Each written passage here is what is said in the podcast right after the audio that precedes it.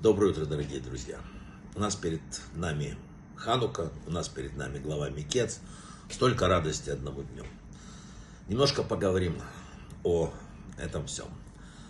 Был такой доктор Виктор Франкл, известнейший психиатр, один из самых известных в мире сегодня, который был. Он прошел э, концлагерь, э, выжил там, написал знаменитую книгу «Человек в поисках смысла и пройдя концлагерь, э, он написал следующее. Если ты держишься за Всевышнего, то можешь вынести все. Если каждый раз ищешь за что ухватиться, невозможно вынести практически ничего. Это очень интересная формула, о которой стоит подумать и поговорить. Человек, который действительно видел, ну, можно сказать, дно, да? он понял э, глубину надо помнить и применять замечательные слова, что все, что делает Бог к лучшему. Да, иногда это сложно. Даже то, что кажется нам тяжелым и болезненным, к добру для нас, просто мы не всегда это понимаем и не всегда можем это признать. Не зря ведь сказано, что я всегда с ним в час беды. И человек чувствует, должен чувствовать облегчение, когда знает, что Бог не оставлял меня, просто я не понимаю его путей.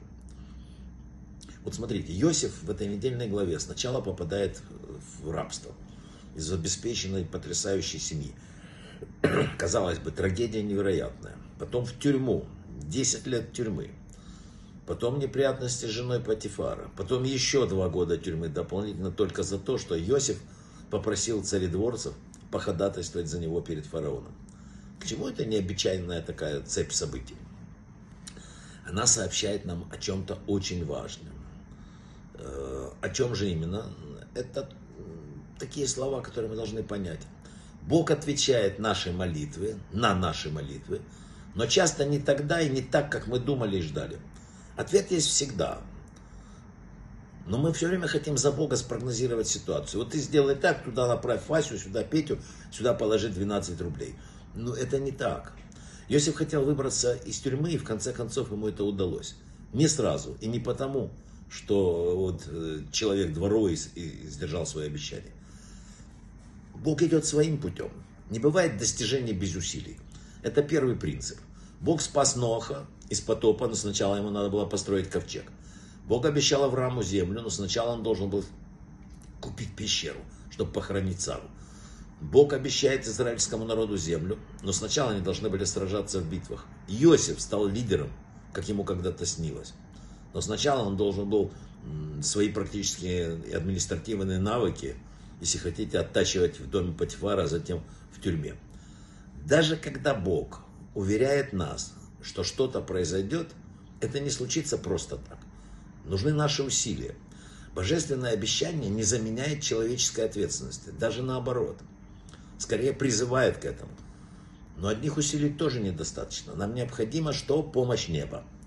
Нам необходимо смирение, чтобы признать, что мы зависим от сил, которые находятся вне нашего контроля, не думать, что ты всемогущий. Никто в Торе не обращался к Богу чаще, чем Йосиф. Что написано в комментариях? Имя Бога постоянно было на его устах у Раши. Каждый свой успех он приписывал Богу. Он понимал, что без Бога не смог бы сделать того, что сделал. Терпение у него рождалось из этого, смирение. Тот, кто достиг больших успехов, часто обладает каким-то вот именно таким сочетанием характеристик. С одной стороны, они работают, и работают много. Они трудятся, практикуют, борются. Да? С другой стороны, они знают, что судьба будет написана не только их рукой. Результат определяется не только нашими усилиями. Поэтому мы молимся, а Бог всегда отвечает на наши молитвы. Но иногда не так, как мы хотим. И иногда не так, как мы этого ожидаем.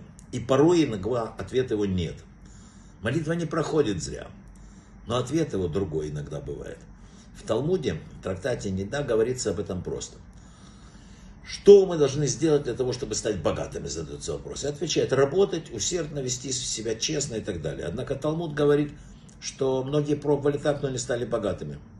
И снова там написан ответ. Вы должны молиться Богу, от которого происходит все богатство. В таком случае зачем трудиться? А Талмуд отвечает, одно без другого недостаточно само по себе. Все. Нам нужно и то, и другое. Человеческое усилие и божественная помощь. В каком-то смысле мы должны быть терпеливы и нетерпеливы. Нетерпеливы к себе, к своим действиям, подталкивая себя, но терпеливы в наших ожиданиях И тогда Бог обязательно благословит наши усилия. Даже если кто-то думает, что он сам кузнец своего счастья, что он всего добился собственными руками, придет время, он убедится, что не он сам хозяин своей судьбы. Божественный план реализуется всегда и через тех, кто отрицает саму возможность существования этого плана. И через тех, кто думает, что может его изменить и отменить. Все в этом мире зависит от неба и от наших усилий. От неба, правда, больше. Брахава слаха, чтобы с нами в эти светлые дни Ханухи было вот это Божье благословение. Ну а мы постараемся. Брахава слаха.